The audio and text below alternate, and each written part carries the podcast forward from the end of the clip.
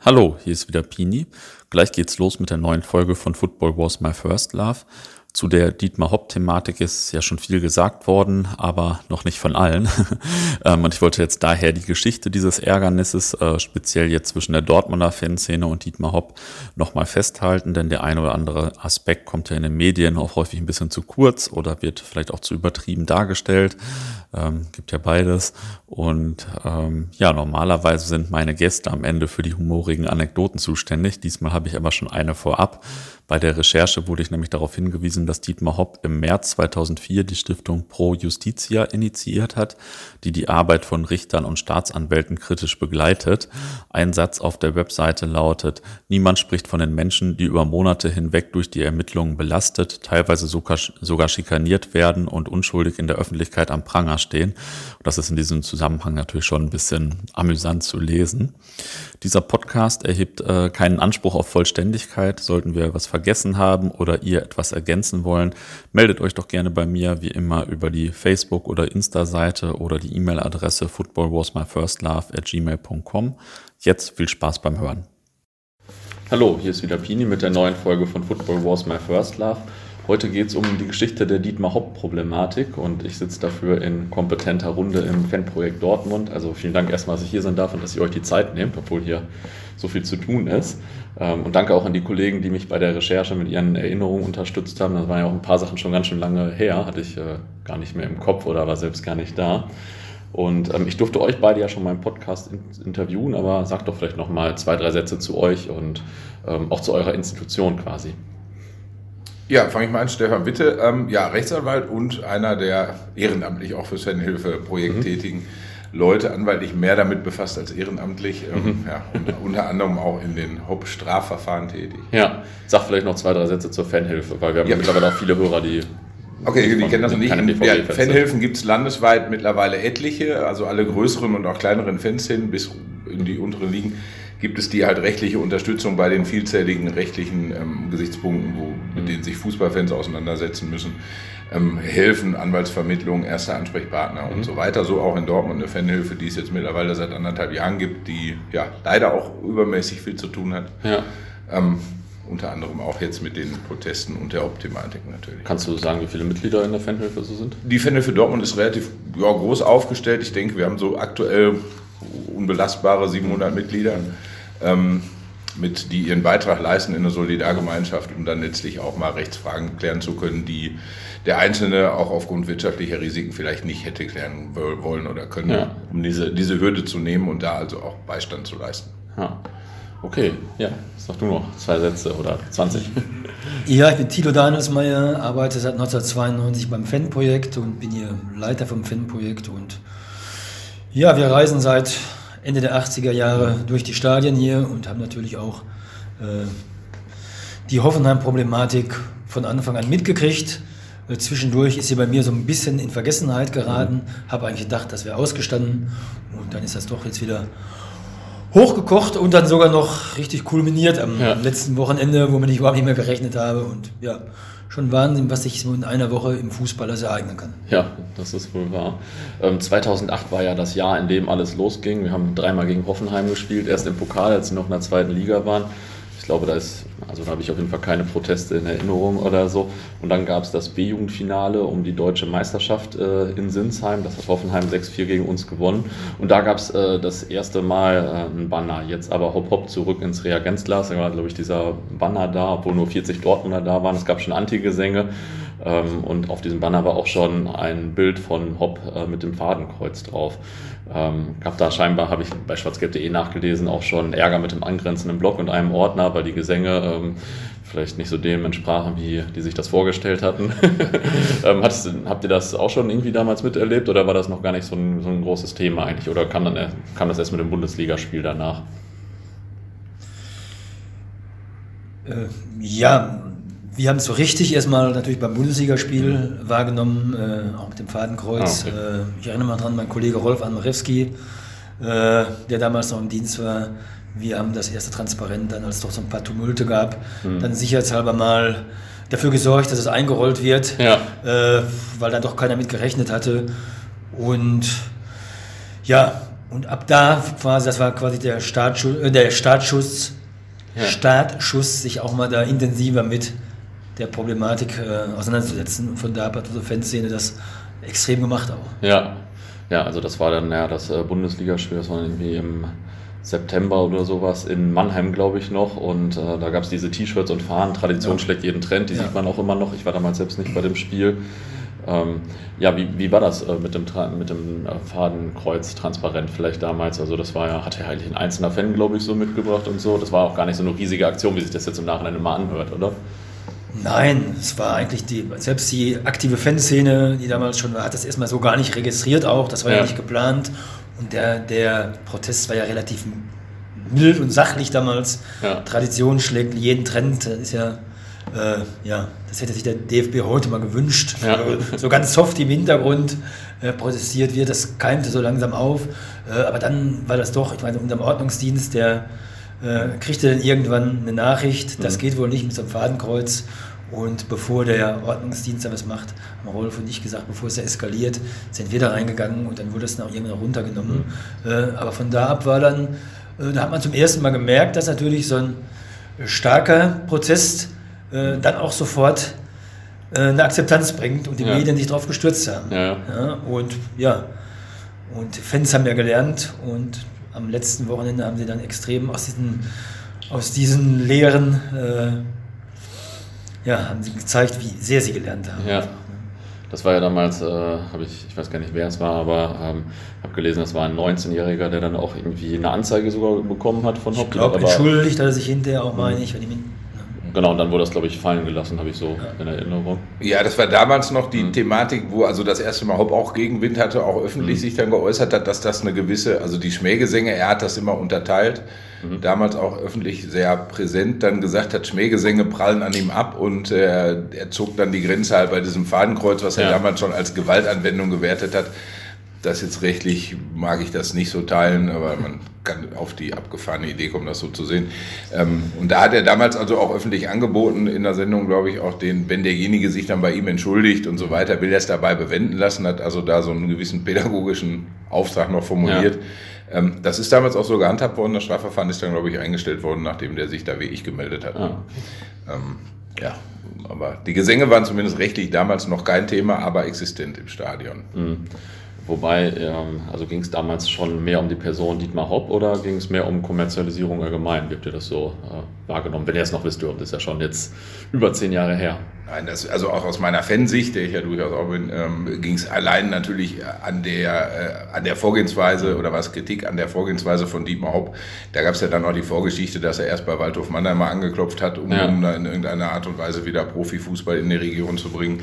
Ähm, die war also auch allen aktiven Fußballfans, die sich damit ein bisschen beschäftigen, bekannt und natürlich auch allen Dortmundern, die letztlich mhm. dann als Red Bull gab es damals noch nicht als deutlicheres Feindbild einer aktiven Fanszene, ähm, dann an, an dem Modell Hoffenheim und Hopp abgearbeitet haben. Mhm. Und das war ganz klare Kritik an der Kommerzialisierung, die natürlich in dem Fall auch an einer Person festzumachen ist. Ja. Und das ja. ist sie auch bis heute, auch wenn er das scheinbar nicht so ganz nachvollzieht. Klar, das macht es natürlich ein bisschen äh, leichter zu kritisieren oder ein bisschen bildlicher. Ähm, und hättet ihr damals gedacht, dass das äh, zehn Jahre so ein Thema ist oder dachtet ihr auch, das ist so nach zwei, drei Jahren weg? Oder?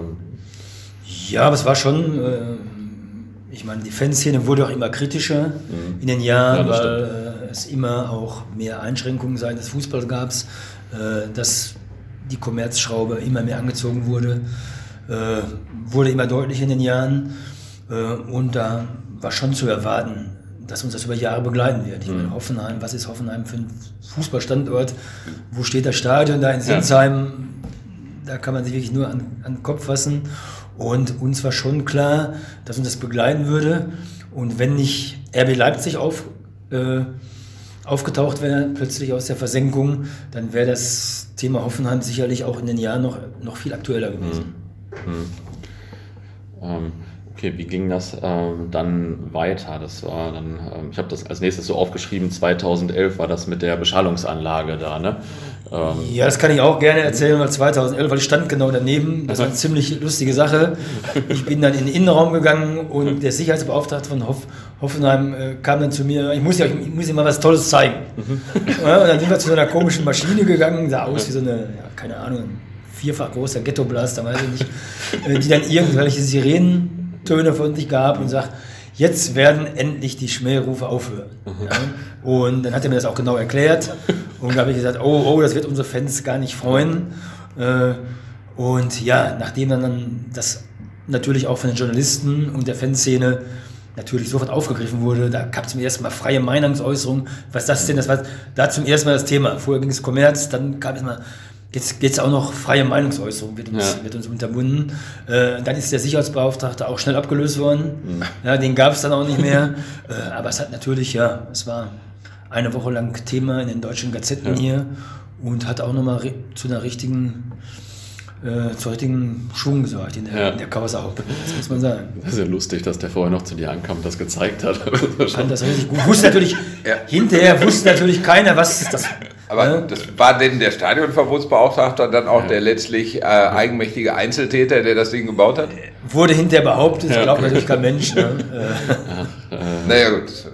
Das, äh, ja, da gab es ja dann auf jeden Fall auch ähm, gab es auf jeden Fall auch äh, Anzeigen, glaube ich. Ne? Ich meine, einer, ein Dortmunder aus Pforzheim ähm, hatte, hätte auch Hopp dann angezeigt oder, oder, oder, Hoffenheim angezeigt, das weiß ich gar nicht genau. Der hat mir auch gestern noch gesagt, dass er immer noch irgendwie so ein Pfeifen im Ohr hat, sogar nach so langer Zeit. Ähm, also schon, schon krass. Aber gab es da sonst irgendwelche rechtlichen Folgen oder so? Das war ja ein großes Thema damals.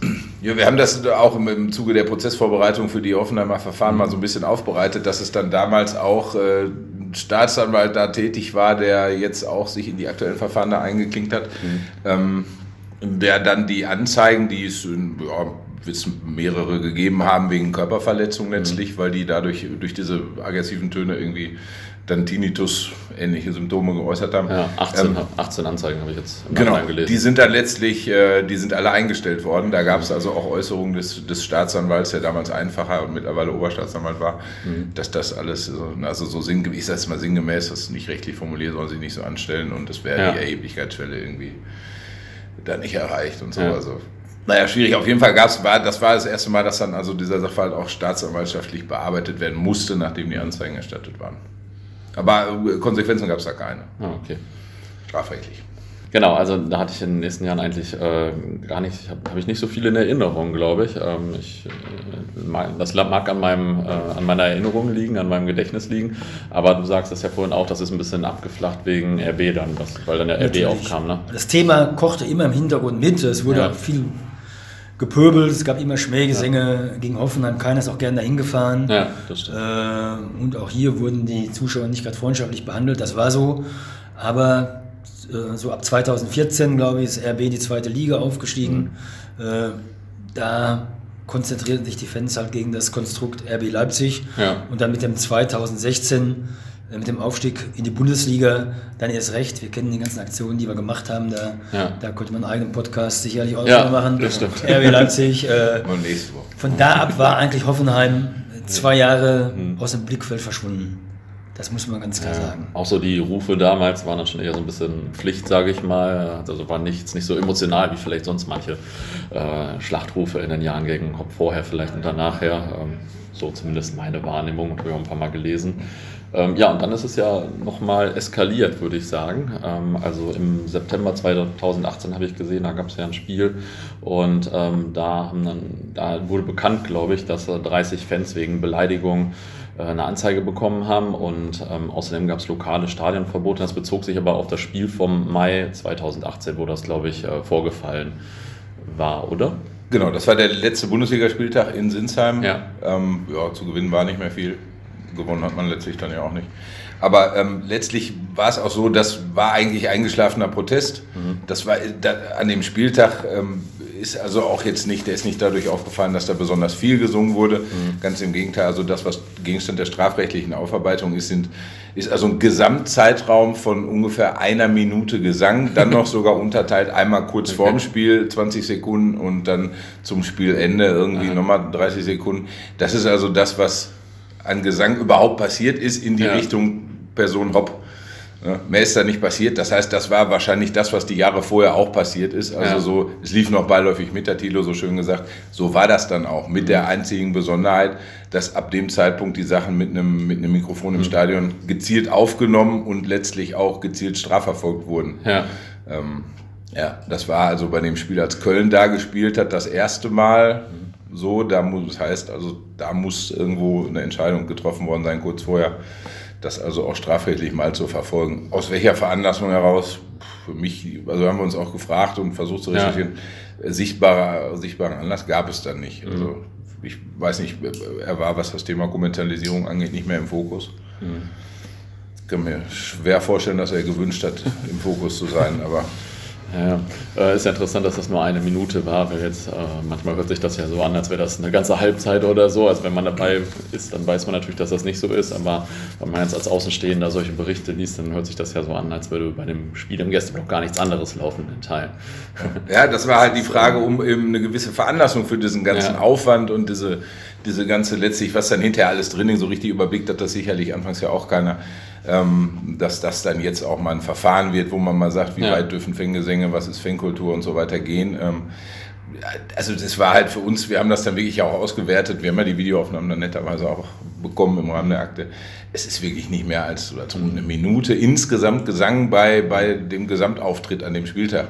Das heißt, da ist jetzt, kann man nicht sagen, die Rechtfertigung ist, dass es da überhand genommen hätte oder so und auch als Köln da gespielt hat, mhm. ähm, da ist die Fanszene ja aus, da ist dann, dann irgendwie ein Banner abhanden gekommen und die Fanszene hat ja. dann ja auch relativ schnell ähm, das Stadion verlassen. Das heißt, da ging es also auch höchstens um ein, zwei Gesangs- mhm. Durchgänge da, wie üblicherweise von diesem ja. Fangesang.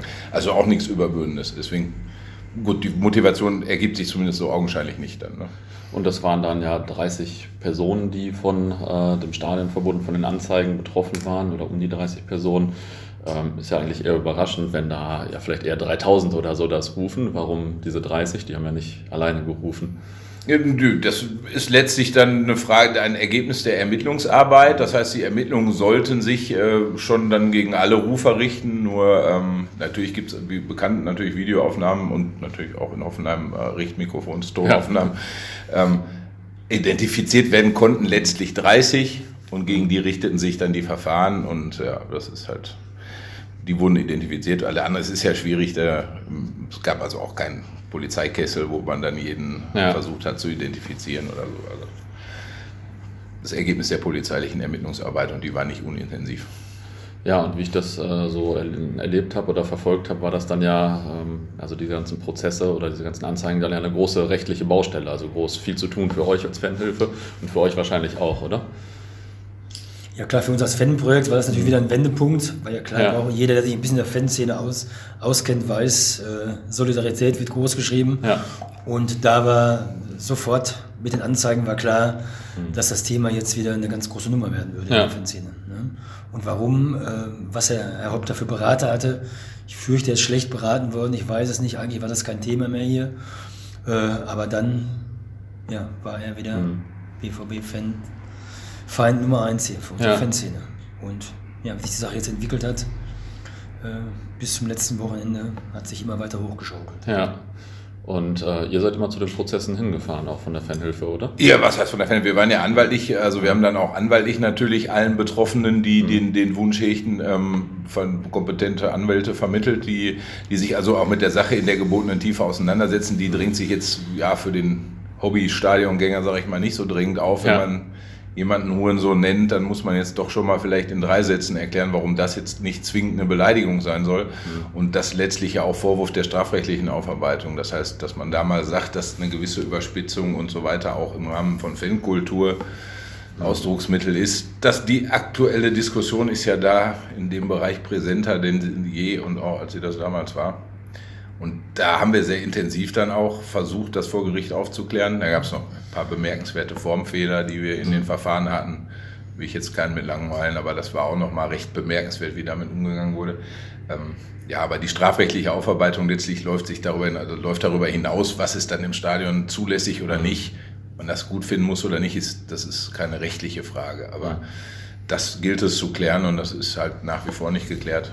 Mhm. Deswegen laufen die Verfahren also auch. Ah, okay, aber steckt auf jeden Fall ordentlich äh, Zeit und Geld drin, glaube ich. So jetzt äh, von Dortmunder Seite, sage ich mal. Ich habe bei Schwarz-Gelb ja. den Bericht gelesen, dass einer da dreimal hingefahren ist und so, glaube ich. Also ja, wir das haben, ist schon relevante Zeit. Ja, wir haben also alleine in, in, in, den Verfahren, die wir da betreut haben, mit, mit dem Verteidigerteam, die netterweise zusammen verhandelt wurden, aber dann mhm. hatten wir alleine drei Verhandlungstage in Sinsheim mhm. und es waren dann auch wirklich ganze Tage Das ist ja. sicherlich für den Vorwurf einer Beleidigung eher unüblich, aber es ist auch eher unüblich, dass sowas überhaupt dann letztlich im Rahmen eines Klageverfahrens vor Gericht dann landet. Ne? Also da wäre, ich sag mal, bei Beleidigungsdelikten liegt die Einstellungsquote da sicherlich jenseits der 90 Prozent normalerweise. Ja. Ist in dem Fall hier natürlich ein anderes Interesse hinter, deswegen ist das hier nicht, nicht der Fall gewesen. Ich habe da diese Anekdote gehört, dass ihr auch versucht habt, äh, Dietmar Hopp vorzuladen, glaube ich. Ist, ist das überhaupt das richtige juristische Wort? Kannst du gleich mal sagen. Aber äh, da war das von ihm keine Adresse gibt oder so, kann man so auch ganz zu lesen. Ja, man hat also die, die, die Strafakte davor beschützt, seine, seine, seine Wohnanschrift da rein zu heften, wie das normalerweise üblich ist.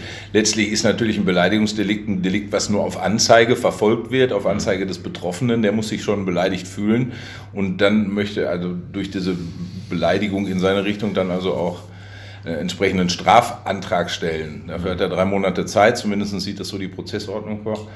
Ähm, ja, und äh, da ist dann halt auch die Frage, wie maßgeblich beleidigt ist er denn oder in seiner Ehre gekränkt, das ist Teil der juristischen Definition. Und normalerweise ist es natürlich üblich in solchen Sachen, dann denjenigen, der also das auch anzeigt und der persönlich in seiner Ehre gekränkt ist, auch vor Gericht zu hören. Ja. Also insbesondere hier natürlich auch aus Sicht der Verteidigung erheblich, weil Herr Hopp sich ja jahrelang auch in, in, in die Medien gesetzt hat und immer diese Gesänge quasi als das prallt an mir ab. Also solche ja. Äußerungen da ähm, sehr präsent waren. Und ähm, dann stellt sich da schon die Frage, ob man dann beleidigt sein darf oder nicht, ja. oder ob zumindest derjenige, der was ruft, da davon ausgehen musste, dass der beleidigt ist. Und das sind alles rechtliche Einordnungen letztlich. Und dafür braucht man natürlich vielleicht auch mal Herrn Hopp persönlich, der ja. sich da also persönlich nur immer über seinen netten Herrn Anwalt, äh, das nett nehmen, schneiden wir raus, über, Herrn, über seinen Rechtsanwalt Herrn Schickhardt eingelassen hat und eben selber nicht direkt, so dass wir dann halt auch versucht haben, ähm, ihn selber vorzuladen oder vorladen zu lassen zu einem Termin, was nur geht, wenn man eine ladungsfähige Anschrift hat. Und die mhm. wurde, wie gesagt, in der Strafakte eben nicht mitgeteilt, sodass wir dann ähm, die Anschrift Golfclub genommen haben, die in der Akte war, die also auch angegeben wurde und dann halt versucht haben, erst äh, ihn, ihn da zu laden. Das ja. letztlich nicht ging, weil wieder erwarten er dann doch keine Anschrift hatte. Und so waren wir dann, als wir montags Verhandlungstermine hatten, schon sonntags da und haben einfach im Golfclub zu Abend gegessen. ja, schicksalsglückliche Fügung war er an dem Abend auch zugegen, sodass wir ihn zumindest äh, dann natürlich im Rahmen der Etikette da auch angesprochen haben. Mhm. Aber da war, also er ließ sich auch nicht dazu überreden, vor Gericht zu erscheinen. Ja. Und damit war das Gespräch dann eigentlich auch relativ schnell ohne dicke Inhalte erledigt. Ja, das wollte ich noch nachfragen, ob es eigentlich irgendwann mal eine persönliche Kommunikation mit ihm gab, so zwischen Dortmund, sage ich mal, und ihm. Das kann ich von Vereinsseite aus, glaube ich nicht, dass da vielleicht, sicherlich wird da irgendwo über die Kanäle mal versucht worden sein, also davon weiß ich nichts, aber mhm. wir haben das halt im Rahmen der unsere zustehenden Verteidigerrechte oder auch dann ja. versucht, den im Rahmen da ihn vorzuladen und das, wie gesagt, das, das ging nicht, das Gericht hat letztlich auch dann die Anträge abgelehnt, ihn dann da zu laden oder so. Ja. Gucken, ob das nochmal ein Thema wird oder nicht, das ja. ist jetzt nicht absehbar, aber in der ersten Instanz war das weder gewünscht noch erfolgreich, andere Kanäle, mir nichts bekannt. Aber habe ich richtig verstanden, dass die Prozesse, also die Verfahren noch laufen, ne? Genau, also die, die, die in, in, den Verfahren, die, die jetzt abgeschossen sind, teilweise sind dann Verfahren eingestellt worden, mhm. auch äh, wie es sicherlich hier auch ähm, in Ordnung ist. Ähm, andere Verfahren sind dann eben nicht eingestellt worden, dann mit einer Verurteilung geendet. Gegen die Verurteilung ist ganz normal Berufung eingelegt worden ja. die läuft aktuell oder liegt aktuell beim Landgericht in Heidelberg und äh, ja, wartet auf Bearbeitung. Ja langwierige Sache. Darf man denn eigentlich einfach so ein äh, Richtmikrofon oder wie das Ding heißt, da überhaupt hinhängen? Ist das nicht irgendwie vielleicht auch datenschutzrechtlich schwierig, wenn man da belauscht wird und aufgenommen wird oder so? Oder geht das einfach so? Ja, das ist, das ist auch ein Thema der rechtlichen Aufarbeitung, die halt sehr detailliert und natürlich dann auch ja, bis in die letzte Lücke erfolgt. Vielleicht auch, wie das Richtmikrofon aufnimmt. Wenn das nämlich bis in die letzte Lücke aufnimmt, letztlich sogar Gespräche, ist das natürlich unzulässig. Mhm. Ähm, man müsste erstmal wissen, was ist das für ein Mikrofon, was da hängt, um dann letztlich auch die Frage beantworten zu können, wie zulässig ist das denn? Ja. Ähm, natürlich ist es nicht zulässig, Einzelgespräche da detektivartig abzuhören. Das Mikrofon das leisten kann, wissen wir ja. nicht und ist immer noch nicht aufgeklärt. Also okay. arbeiten wir noch dran. Das ist also auch noch Teil des laufenden Verfahrens. Mhm. Ähm, die Kommunikation auch mit dem Landesdatenschutzbeauftragten, der dann da mhm. unten solche Sachen mitunter auch datenschutzrechtlich relevant sanktionieren kann oder beurteilt erstmal, ob das überhaupt sanktionswürdig ist. Das hat er bisher so nicht gesehen. ja. wir arbeiten da noch dran. Ähm, ist ja auch ein Unikum, ein Stadion, also Videoüberwachung ist von der DFB-Seite aus überall vorgeschrieben, auch mhm. hochauflösend, um letztlich da irgendwelchen Übeltätern ähm, ja, eher zu werden oder diese identifizieren zu können. Richtmikrofon gibt es nur in Offenheim. Ja, und ähm, bei diesem Spiel im September 2018, also in dessen Vorfeld das mit den Stadionverboten bekannt wurde, da wurde ja auch nochmal das Fadenkreuz rausgeholt, sage ich mal, und ein paar Spruchbänder. Das Fadenkreuz hört sich ja immer so an, als wäre das immer da gewesen. Das ist ja, glaube ich, insgesamt irgendwie nur drei oder vier Mal jetzt bei drei oder vier Spielen aufgetaucht und gar nicht jedes Mal dabei gewesen oder so, wie sich das, glaube ich, anhört. Auf jeden Fall ging es dann ja noch ein bisschen zur Sache und dann kam es ja zur Bewährungsstrafe, ähm, glaube ich, so im Nachgang. Ähm, wie habt ihr das irgendwie miterlebt oder was habt ihr, hast du gedacht dann, als äh, das mit der Bewährungsstrafe klar war für die BVB-Fans, also dass wir für drei Spiele da vielleicht gesperrt werden und so? Ja, also einmal bin ja auch schon ein bisschen im Geschäft. Einmal war natürlich ganz klar, dass natürlich auch äh, unsere Fans diese Bewährungsstrafe nicht hinnehmen werden, sondern ja. dass die aktive Fanszene ja, dafür sorgen wird, dass auch ja, dass, dass Dortmunder Fans auch ausgesperrt werden. Mhm. Das haben wir eigentlich alle erwartet. Äh, der Verein hat nochmal versucht, Gespräche zu führen und so weiter, klar. Aber mh, mm, da war klar, dass, die dass es diese Konsequenzen geben würde. Mhm. Äh, haben wir also vom Fanprojekt bestimmt äh, mit gerechnet und ich denke, weite Teile der Fanszene auch. Ja. Ja, es war ja letztlich auch das Sportgerichtsurteil ist ja jetzt auch schon älter gewesen. Letztlich war es ja kein neues Urteil, sondern ja. die Bewährungsauflage ist einfach, hat dann gegriffen. Ähm, ja, da gab es, glaube ich, jetzt auch keine allzu großen Widerworte, dass, dass klar war, was passiert. Also der DFB hat natürlich seine Zusage, Kollektivstrafen nur noch im ja, äußersten Notfall oder gar nicht mehr auszusprechen, dann nicht eingehalten. Mhm. Aber das ist ja auch dann Gegenstand der Transparente und Vorwürfe, die, ja. den sich der DFB ja. aktuell auseinandersetzen muss. Gab es noch für einzelne Dortmund-Fans zwischendurch dann irgendwie Anzeigen oder so wegen der Spiele dann?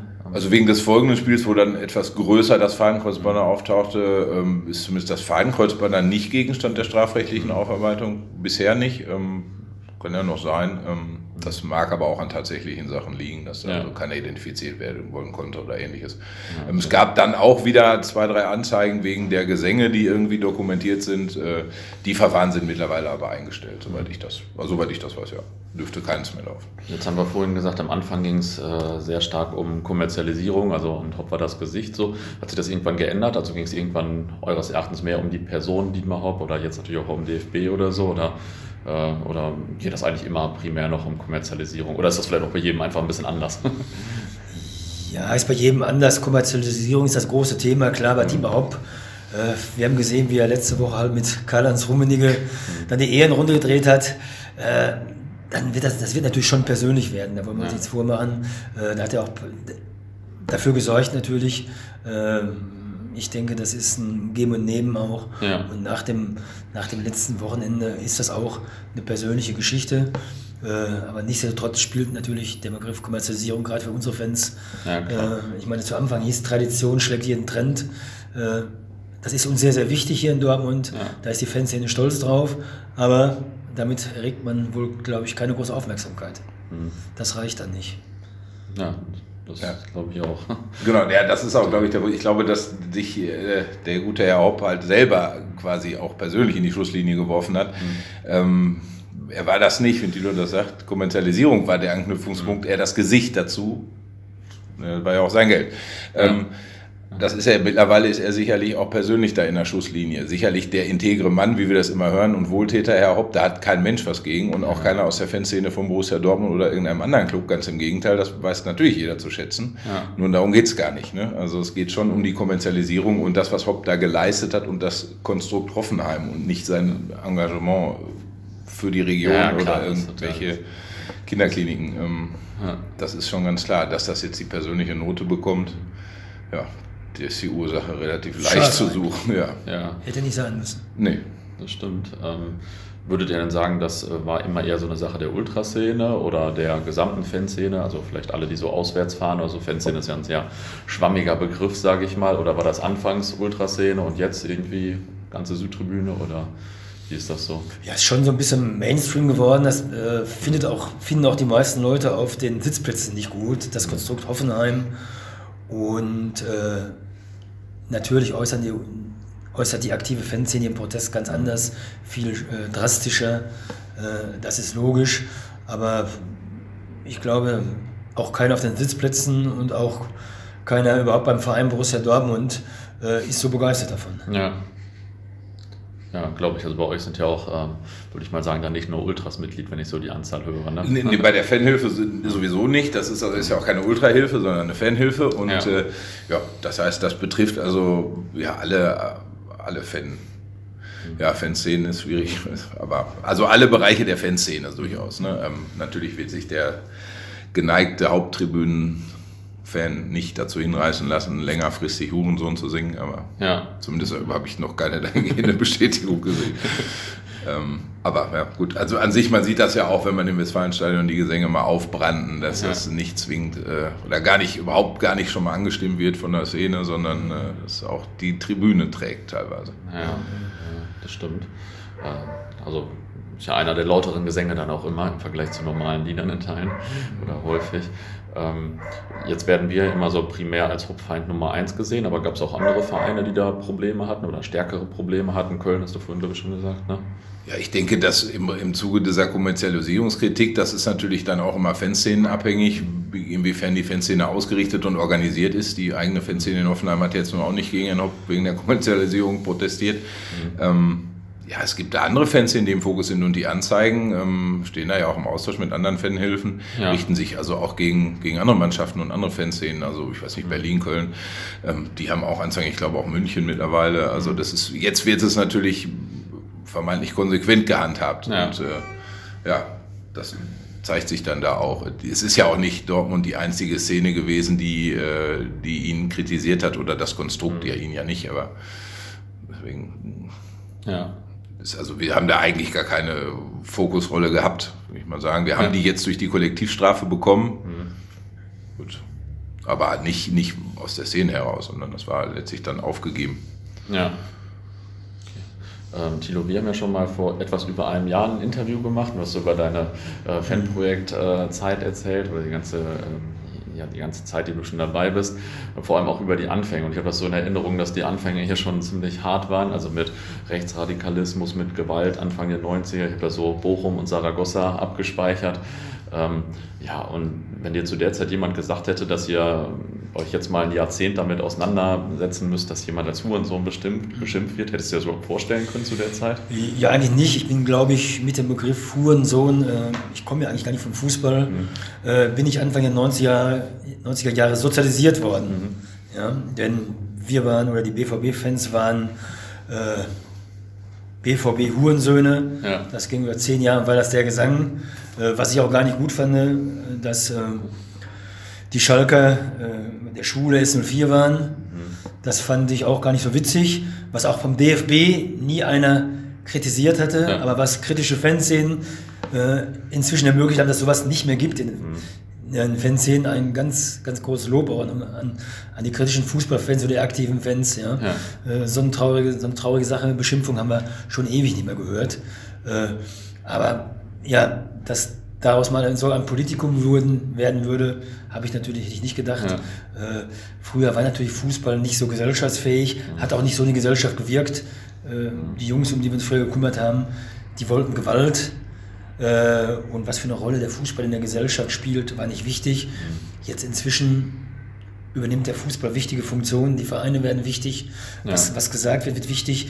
Äh, unsere aktive Fanszene äh, macht Fanpolitik, setzt sich für Fußballfans ein. Da hat sich äh, unglaublich viel geändert. Mhm. Ja, das glaube ich. Äh, also vor allem, wie gesagt, wenn ich daran denke, worüber, als wir über deine Anfänge gesprochen haben, das war ja, ja. nochmal eine ganz andere Sache. Ähm, wie habt ihr denn die ganze Diskussion in den Medien jetzt wahrgenommen, so in den letzten Wochen quasi?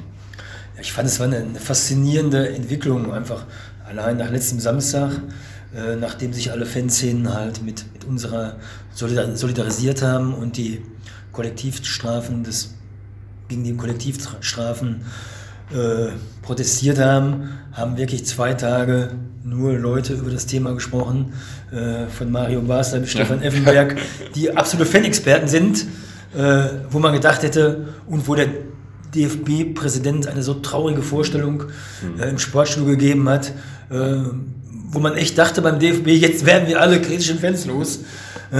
Und dann war es wirklich faszinierend, doch dann zu erleben, wie schon ab Sonntags wirklich auch äh, sich die Leute positioniert haben, äh, die Fachwissen haben, sich in Fanszenen auskennen, äh, wie sich die Fanszenen positioniert haben, wo die Vereine auch eine ganz große Rolle gespielt haben, wo auch unser Verein hervorragend reagiert hat, erstmal zurückhaltend war, ja, äh, das Gespräch mit den Fans gesucht hat. Ja. Äh, und hier der DFB hat gesagt, der Präsident hat gesagt, äh, die Zeit der Gespräche ist vorbei. Was für ein Wahnsinn. Ja. ja ich bin vom Fernseher fast ausgerastet, äh, denn jetzt müssen Gespräche stattfinden. Und das, hat ja, das haben viele, viele auch begriffen, mhm. äh, dass jetzt wieder neue Gespräche geben muss. Und ja, es war faszinierend jetzt, wie die Fans sich Gehör verschafft haben und ja, wie auch die Stimmung gekippt ist, auch so ein bisschen. Und wie der DFB extrem unter Druck geraten ist.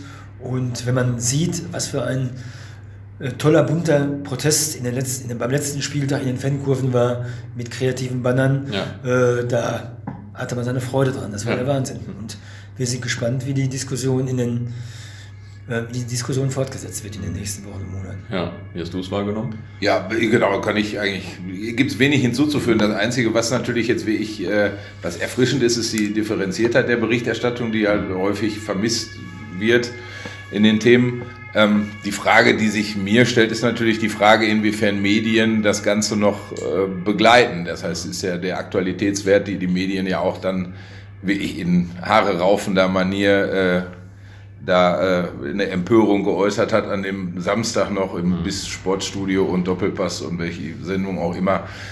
Ich habe es mir gar nicht angeguckt. Ja. Es war ja recht klar, was da passieren würde bei der Besetzung, die da saß.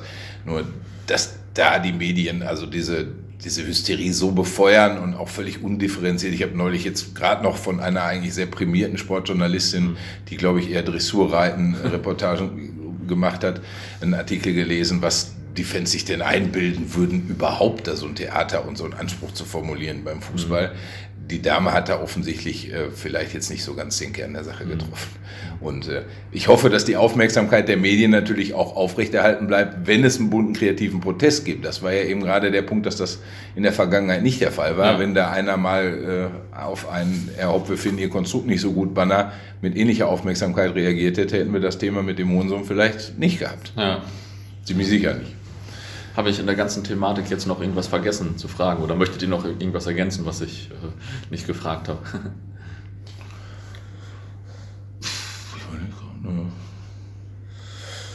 Nee, ich würde sagen, es bleibt spannend. Mhm.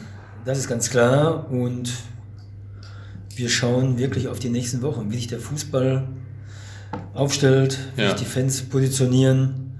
Hm. Wir werden sehen. Ich hoffe, Spielabbrüche wünschen wir uns sicherlich alle nicht nee, als stimmt. letztes Mittel, ja. sondern wäre schön, wenn es zielführende Gespräche geben ja. würde. Ja, die Frage da ist, wer mit wem spricht und ja. wer wen anruft, sag ich jetzt mal. ähm, das bleibt spannend, das kann man nicht anders sagen. Vielleicht erledigt Corona jetzt erstmal ein bisschen Hysterieberuhigung, aber ja. mal gucken. Wahrscheinlich ist das so. Ja. ja, dann vielen Dank erstmal, dass ihr euch die Zeit genommen habt. Ja, danke, Bini. Gerne.